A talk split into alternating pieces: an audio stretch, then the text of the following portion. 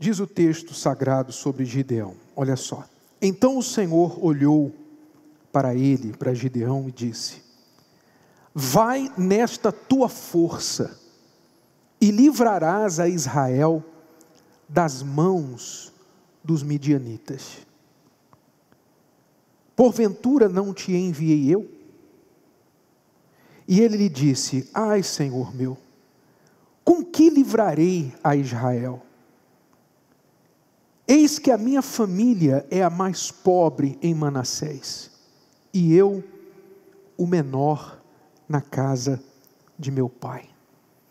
Gideão representa aquelas pessoas que querem mudar, têm um sonho de alcançar a vida que Deus promete, mas se sentem impotentes. Gideão era este homem, nascido em meio à miséria, que, que acontecia na época de Gideão? O que acontecia era que o povo, os midianitas e os povos do Oriente invadiam a terra de Israel na época da colheita. Então o povo trabalhava, trabalhava o ano todo, na época da colheita, quando eles iam colher, vinham os inimigos e levavam tudo, destruíam tudo, matavam animais, pisoteavam a, a colheita e eles ficavam lá colhendo o resto, as migalhas do que sobrava.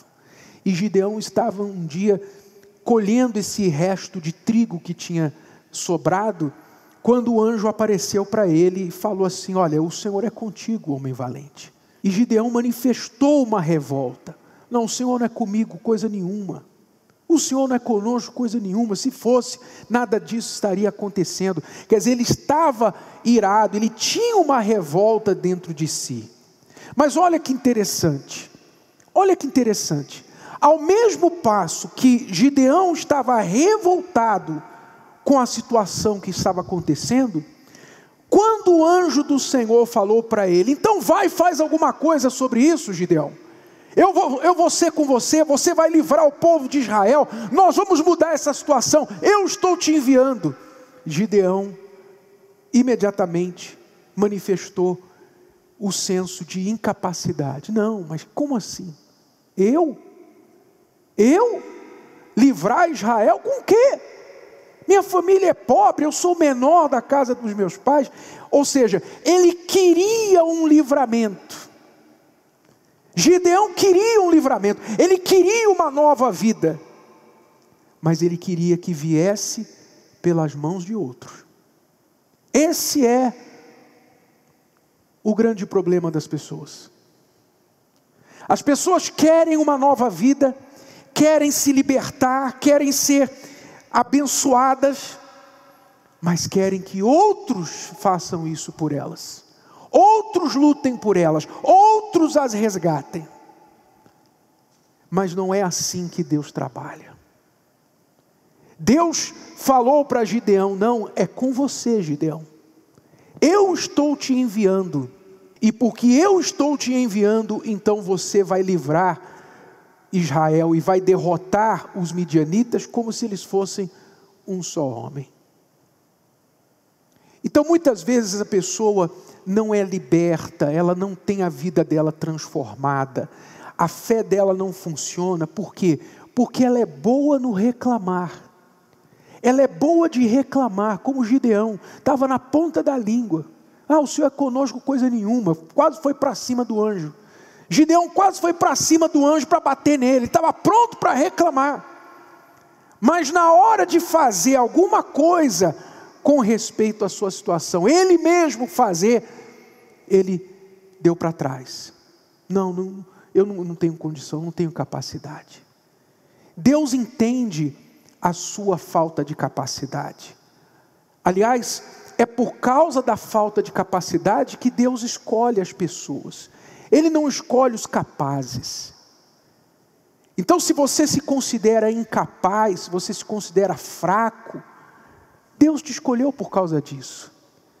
O que ele precisa, porém, que você faça? O que, ele precisava que Gideão fizesse? Apesar de ser o menor, o mais pobre, o mais fraco, o que, que ele precisava que Gideão fizesse? Ele só precisava que Gideão obedecesse. Só obedecer. É interessante que, quando você olha a história de Gideão, você vê que Deus reduziu o seu exército para 300 homens. 300 homens, disse: Olha, isso aqui é o suficiente. Com estes 300 homens você vai livrar Israel.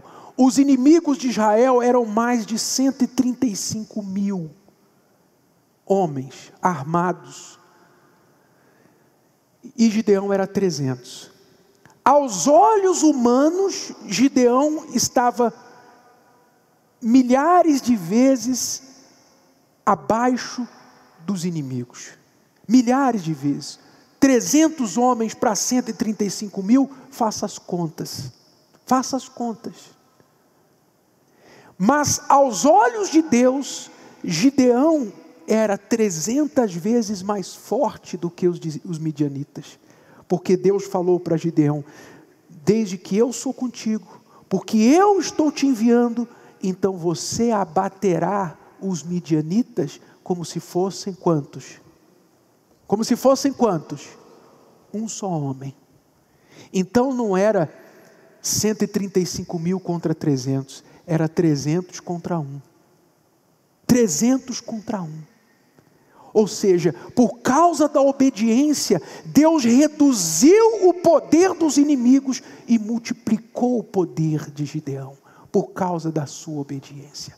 É isso que Deus quer fazer na sua vida. Então, não fique esperando que alguém venha fazer algo por você.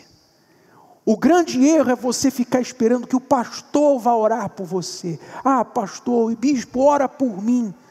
Eu estou sofrendo, mas ora por mim, faz uma oração. Não, não espere que alguém vai vir te, te orar, que alguém vai te ajudar, que alguém vai fazer alguma coisa por você. Deus está dando a você a condição para você mudar a sua história. Você é o Gideão hoje. Você é o Gideão dos dias atuais. Então não olhe para si e veja a incapacidade. Ainda que você enxergue a incapacidade, mas olhe para a sua incapacidade como Deus olhou para a incapacidade de Gideão. Ele olhou para a sua fraqueza e disse: Você é forte, vai nessa tua força. Ele olhou para a pequenez dele, que ele era o menor da casa do seu pai, e viu nele um líder. Você vai liderar Israel. Olhe para a sua pequenez, para a sua incapacidade e veja em você o que Deus vê. Se você obedecer, se você colocar à prova esta obediência à palavra de Deus, Ele vai potencializar o que está aí dentro de você e vai mudar a sua história. Mas você tem que dar vazão à revolta que há dentro de você. A revolta, a ira, a raiva. Se você tiver raiva apenas para ficar reclamando, não vai resolver o seu problema. Ficar choramingando, falando para as pessoas, reclamando da vida, reclamando de tudo, isso não vai resolver o seu problema. Você tem que pegar essa sua revolta e expressar essa sua revolta no altar, na palavra de Deus. Gostou? Que tal ouvir de novo? Ouça quantas vezes precisar até que este conteúdo faça parte de você. E não se esqueça de dar o seu like, comentar e compartilhar. Até a próxima!